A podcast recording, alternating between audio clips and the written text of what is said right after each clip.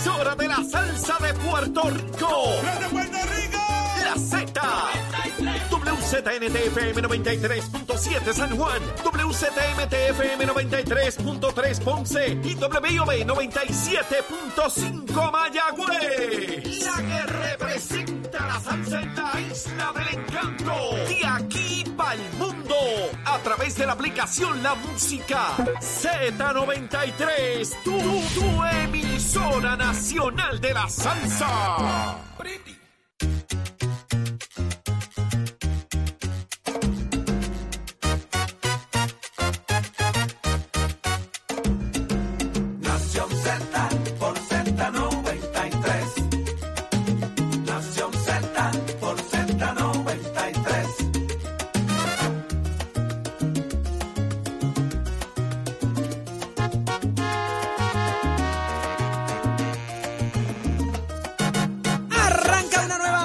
Z93, 93.7 en San Juan, 93.3 en Ponce y 97.5 en Mayagüez. Y es que todo Puerto Rico está cubierto del mejor análisis, la buena información. Saudi Rivera es quien te habla junto a Jorge Suárez, Eddie López.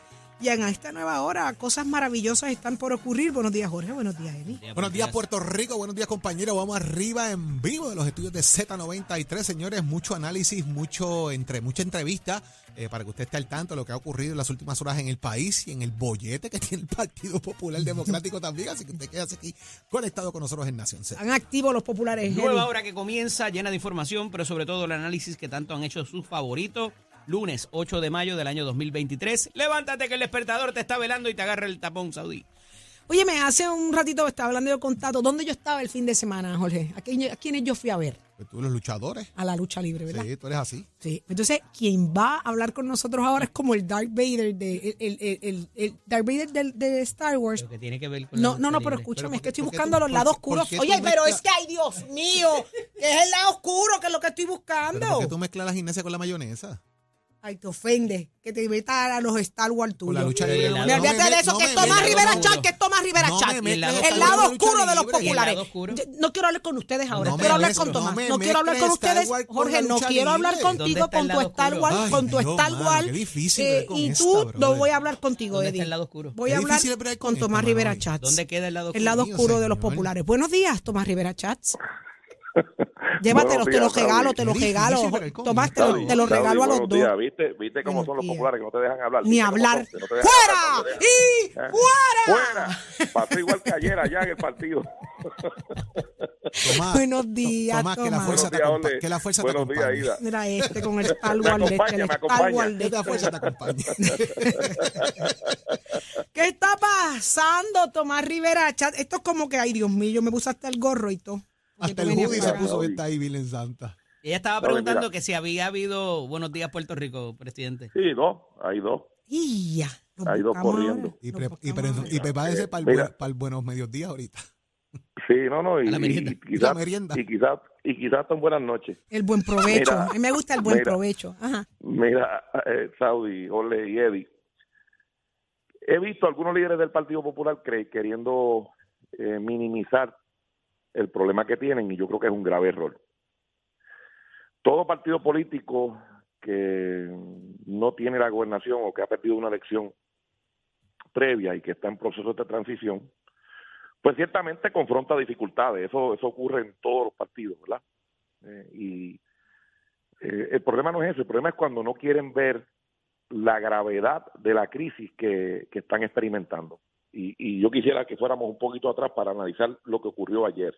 Mira, cuando comenzó a manejarse el asunto del reglamento del PPD, hubo una reyerta que ya iba eh, anunciándonos desde bien temprano la crisis y la división que hay dentro del Partido Popular.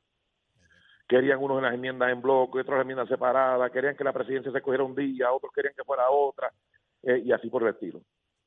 Luego hubo una asamblea general del Partido Popular en Trujillo Alto, en donde se estaban seleccionando 14 miembros por acumulación y otras posiciones regionales, de distrito, además de los organismos auxiliares de- de- del Partido Popular. A esa asamblea le fue la mitad de los delegados. Los delegados son el centro del rollo del partido, la mitad. Y entonces empezaron que no, que, que a dar excusas de que está bien que haya ido la mitad y qué sé yo qué, y no se están dando cuenta de cómo ha ido apartándose el elector y cómo ha ido menguando esa estructura político-electoral del Partido Popular, que fue, que fue un partido político principal en Puerto Rico. Pero ayer, ayer que se seleccionó la presidencia, de, o se iba a seleccionar la presidencia del Partido Popular, estaban aspirando la alcaldesa Morovi, que además de ser alcaldesa es la vicepresidenta de La Pava. Ya no, Estaba ya no. aspirando- Era, era, ya no. Por eso, eh, era vicepresidente de. La Pava. Estaba aspirando el presidente de la Asociación de Alcaldes, el señor alcalde de Villalba, y Jesús Manuel, que además es eh, representante por acumulación. Tres aspirantes, los cuales todos ellos, todos ellos han dicho, que so- o habían dicho, que eran aspirantes a la gobernación. Los tres lo dijeron. Zaragoza, que también dice que va a aspirar, José Vidalmao, que no lo descarta, y Charlie Delgado, que por lo que dijo ayer, a lo que dijo ayer y anoche, parecería que lo está considerando. Eh, cuando uno ve que la participación fue tan escasa, o sea, cuando tú son aproximadamente 55 mil, son menos de 700, menos de 700 personas por pueblo, menos de 700 populares promedio por pueblo. Y tú escuchas al liderato popular tratando de justificarlo cuando comenzaron a decir, cuando los delegados congresionales, que 94 mil era poco, que no estaban legitimados, que no tenían validez, cuando decían que el 33% del gobernador tampoco le daba legitimidad. Pues entonces, ¿qué van a decir ahora? ¿Qué van a decir ahora? Entonces, una elección que participa poca gente, bien poca gente del Partido Popular, que los líderes de- del partido, ¿verdad? Asociación de Alcaldes, quien fuera vicepresidenta del partido, eh, tuvieron, ¿verdad?, eh, una participación activa y tenían un discurso contra José Luis Dalmau. Y decían que el Partido Popular, eh, que José Luis Dalmau no tenía, no iba, no llevaba el partido por la ruta correcta, que el partido estaba dormido. Y ellos tres, los tres juntitos, los tres juntitos, con la ayuda de la prensa, tuvieron debates en todos los canales de televisión, debates en todos los canales, eh, debates y, espacios en reportajes especiales de periódicos digitales y prensa escrita, igual en la radio. Y a pesar de esa cobertura gratis, amplia, generosa, que le dieron todos los medios de comunicación, un fracaso en participación y con un resultado cuestionable. Entonces, el Partido Popular, mira cómo está. Uno, no han terminado su reorganización, tienen 13 pueblos sin candidatos ni presidente, entre ellos San Juan, Bayamón, Guaynabo. Tienen problemas con el alcalde Ponce, con el alcalde Mayagüez, con el alcalde Arecibo. Entonces, encima de eso no tienen recaudo. Encima de eso no tienen una definición de Lela, ni un plan económico. Por si fuera poco, que es el colmo de los colmos, Saudi. Tú sabes lo que es que ayer hacen una, primaria para coger presidente y hoy no tienen presidente. Saudi, es que es, que es una cosa que... El. Undertaker. Eso era lo que Mira, quería mira, decir. Saudi, Saudi, Saudi, toda mi vida yo me he dedicado a combatir al Partido Popular para acabar con ellos. Y son tan malos que se están destruyendo ellos mismos, no voy a poder hacerlo. Coja no vacaciones, coja vacaciones, No te, cójase va- un no te van a dar- viajecito, no te van a dar el privilegio. cójase unas vacacioncitas y vaya a hacer como que ¿qué? a Maldivas. Si se sienta Pero- allí con una piña colada. Si le están Bueno, haciendo yo- el trabajo. Yo creo, yo creo que el partido. Entonces, entonces, todo eso, todo eso matizado con el planteamiento. La gente vio las imágenes, cómo Héctor Luis Acevedo salió a, toda prisa cuando, cuando hubo un motín allí dentro de, de- dentro de la propia sede del Partido Popular. No pudieron contar 55 mil votos.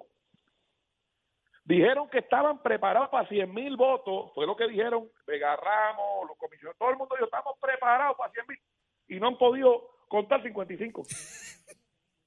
Entonces, mira, te lo digo, es una desgracia tras la otra, y ciertamente eso provoca que líderes de base del Partido Popular comiencen a mirar a la Victoria Ciudadana como una alternativa, porque ciertamente los alcaldes que roncaron que iban a escoger al de Villalba y que iba a dar una, iba a hacer una victoria eh, clara, pues, pues no pasó. Eso es otro no asunto, pasó. sí. De hecho, lo que O sea, dijo aquí hace unos minutos, el mapa- Toñito, lo que dijo aquí hace unos minutos Toñito Cruz es que Jesús Manuel ganó 49 municipios. Por eso, el mapa electoral queda eh, una radiografía de cuán débiles están en qué municipio con, con la participación que hubo. O sea, eh, el Partido Popular hoy no tiene liderato, no tiene mensaje, no tiene discurso, no tiene contenido, no tiene presidente.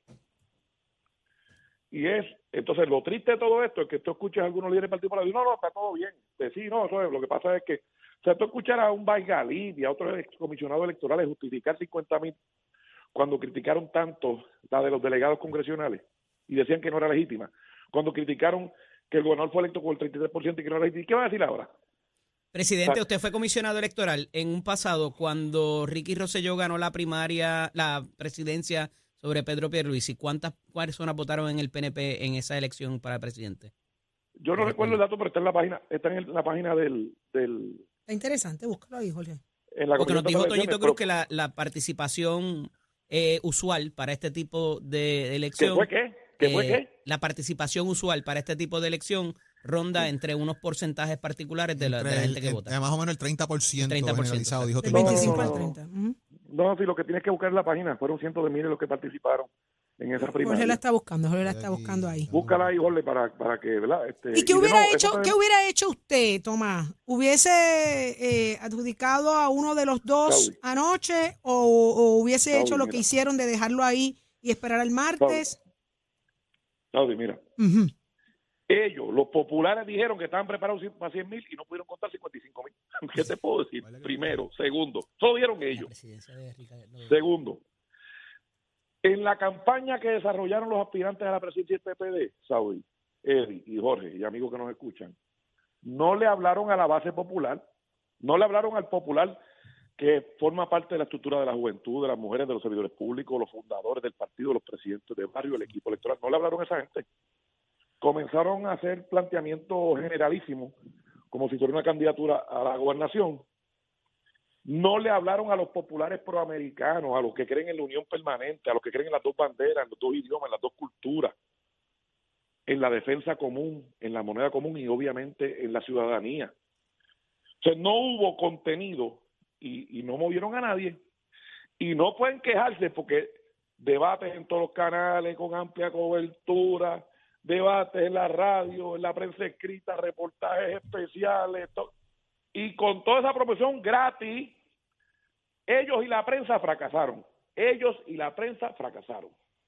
Ahí está. Eso, eso no hay duda de que eso es así. Entonces, mira, eh, lo peor de todo es que acabas de escuchar a Doñito, han escuchado a otros líderes que creen que eso está bien. Bueno, pues, pues no hay problema. No hay problema. El día que los partidos dejan de hacer ajustes, y te voy a decir algo, Saudi, a ti, a los amigos que me escuchan, ningún partido político, ninguno, incluyendo el mío, debe subestimar a ningún adversario. Los partidos pueden estar débiles hoy, mañana fuertes, los candidatos pueden estar débiles hoy, mañana fuertes. En la política todos hemos visto eso. Lo que pasa es que cuando comienzan a tratar de tapar el cielo con la mano y no reconocer las debilidades, pues entonces no se mueven a corregirlas. Esa es la verdad. Y el Partido Popular ciertamente se ha quedado sin discurso porque ahora mismo no hay legitimidad. La mitad de los populares, no, no importa quién gane, la mitad de los populares no quiere, no quiere el presidente que salga. La mitad de los que fueron, que fueron unos poquitos. Porque la otra mitad no quiere a ninguno. La otra mitad no quiere a ninguno. Así que es verdaderamente eh, extraño que no se reconozca esas debilidades en el Partido Popular y que ahora quieran decir que está todo bien, bueno, pues que aquel ganó por 20 votos, que se van a unir, bueno, ya veremos, ya veremos. Estamos no buscando, no tienen candidato. estamos buscando lo- lo- el repaso de, de la primaria, del, del evento especial de la presidencia del PNP en aquel momento con, con Ricky Rosselló y Pierluisi. Aún estamos buscando los números, eh, queremos ser eh, Sí, exactos. estoy ahí, estoy ahí con eso. Jorge está con eso. Este Tomás, eh, Dime. gracias por, por, por ese análisis completo. Aproxi- Eh, aproximadamente, por los números que yo tengo Ok. aquí, eh, debieron haber votado en esa en esa primaria alrededor de 420 mil personas. ¿Cuánto, cuánto? 420 mil. ¿Y ¡El? Undertaker! Estoy sacando el ¿Y número aquí. cuánto en la pava? Ah, En la Bajito. pava, pues dice, bajito, dice el 50 reporte de ayer 56.526. 56. No diga nada más, por favor, Tomás. 56.526. Ya basta. Ya, Oye, Tomás. tuviste, Saudi, Saudi, tuviste el viejito popular en la fila. Y lo vi, lo vi. Ah. Y la esposa le decía, shut up. La- la, la señora callando. Oye, este, ¿será violencia eso de género? Claro, claro, que se tenía que callar, era lo que tenía que hacerse. Ay, bendito, los populares no van para ningún lado. Shut up. Esta, esta En la primaria de Ricardo Rosselló, pero- óyeme, la primaria oye. Ricardo Rosselló y Pedro Pierluisi fue en primaria general, eh, ahí, que no es primaria No interna. es, no es la eso. elección especial. No, no, no, Elección una es- aquella que cerraron el portón de la- Pero es lo mismo. El, el concepto de quién va a ser el candidato a gobernador, que era lo que decían los tres populares, que era lo que decían los tres populares, y nos llevaron 56 mil personas. aquí, aquí tienes que ver ahora si eventualmente en junio del año que viene hay una primaria similar entre quienes vayan a Getal, si aparecerá Charlie Delgado, si aparecerá. Zaragoza, Dalmao Uno, y todo el uno, que venga y por ahí. dos, dos, dos. Uno pensaría, Jorge, Eddie y Saudi, que de los tres que aspiraron, dos quedaban descalificados como candidato a gobernador. Por lo que ocurrió, ay, por lo que no sabemos todavía, ¿verdad? Pero por lo que ha ocurrido, los tres están descalificados. Ay, Jesús. Porque ninguno motivó, ninguno motivó, ninguno cautivó, ninguno llevó gente. El, el presidente de la asociación de alcaldes dijo que tenía los alcaldes que tenían la maquinaria que iba a ser contundente. No llegaron la gente a las urnas, no llegaron, no motivaron. Pero que, eso, eso es un reflejo de lo que está pasando internamente, de, de la hipocresía que hay dentro del partido, de la deslealtad que hay dentro del partido, y, y- y esto pasa en todos los partidos, pero eh, de verdad que quedó feo. El- cuando ¿tú hacemos el análisis... eso, Saudi, que, que- que- que hacen una, una votación para presidente ayer y no tienen presidente hoy. Ay. Miren, ¿ah? recorcholis. Tomás Rivera Chat, muchísimas gracias. Santa Cachucha, el Undertaker. Vamos adelante. Un abrazo. Un abrazo, lindo presidente. día. Excelente día, Ahí lo presidente. escucharon. Tomás Rivera Chats. Ay, señor. Mira, vámonos con el análisis del día, mi amor. Dale, mete mano, Eddie. Ponte al día. Aquí te informamos y analizamos la noticia. Nación Z por, por, por Z93. Este segmento es traído a ustedes por Caguas Expressway, donde menos le cuesta un Ford.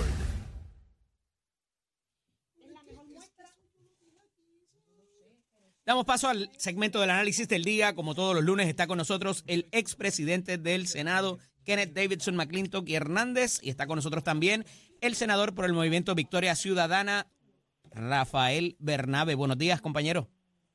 Buenos días, buenos días a ustedes días. dos y a todas las personas que nos escuchan.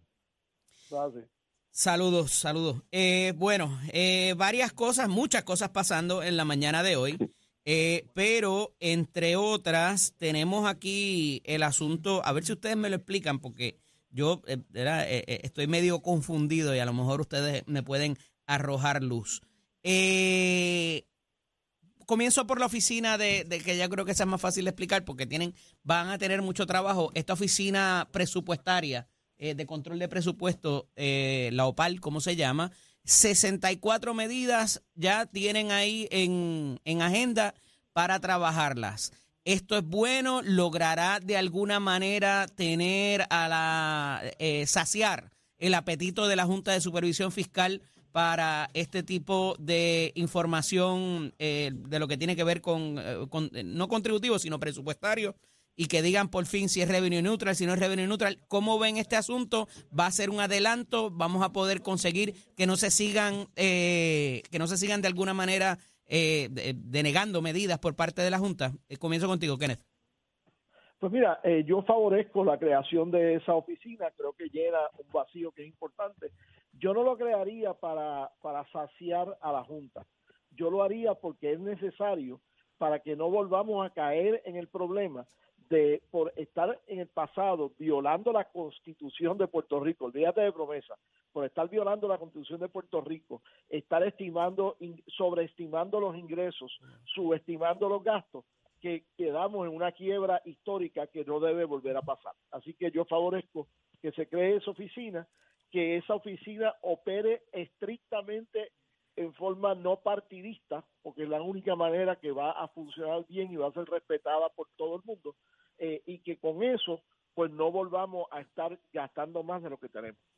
Senador Bernabe, eh, a esos efectos, ¿esto debería crear algún, algún tipo de confianza por parte de la Junta de Supervisión, de Supervisión Fiscal y que proteja o defienda, puedan defender ciertas medidas y política pública?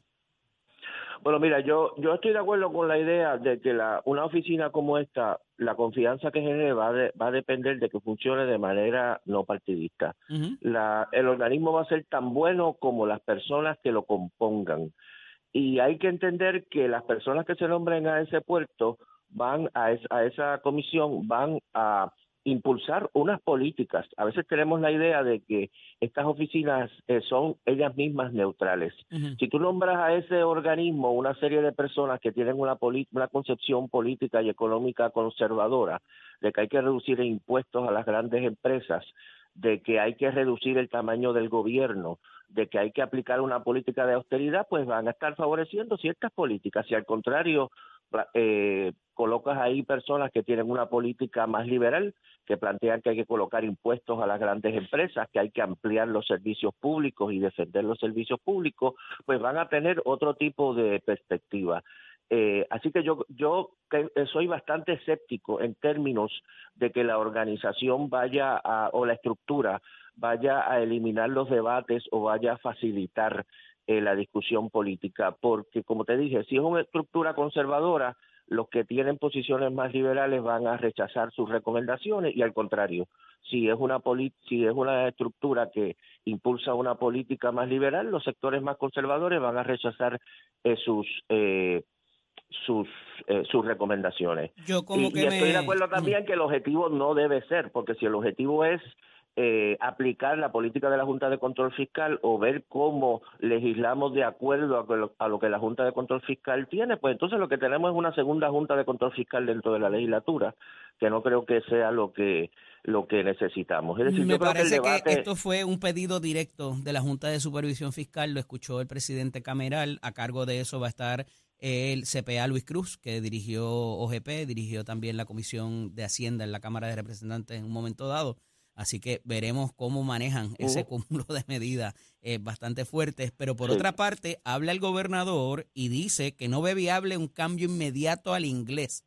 Eh, me imagino que se referirá a formularios o de alguna manera eh, el curso de acción de eh, hacer gobierno eh, en el diario Vivir. ¿Me equivoco, Kenneth?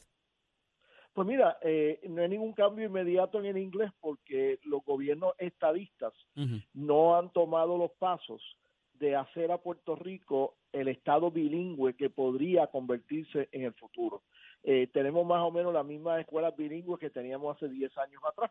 Este, eh, no se está requiriendo proficiencia en el inglés como condición para graduarte de sexto grado y de, y de grado 12.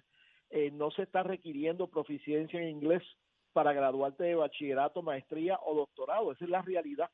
Este, no se le ha dado importancia a eso. Como resultado de ello, eh, ya en la República Dominicana, que nos comen los dulces en muchas áreas, nos van a comer los dulces en ser más bilingües de lo que somos nosotros y no son parte de los Estados Unidos. Este, así que creo que lo que el Partido Nuevo Progresista tiene que hacer no es decir lo que no somos, sino trabajar para que los puertorriqueños podamos saber mejor inglés y saber mejor español. Yo tengo muchos estudiantes que me encuentro en el camino eh, eh, a nivel de bachillerato que no conocen las reglas de acentuación.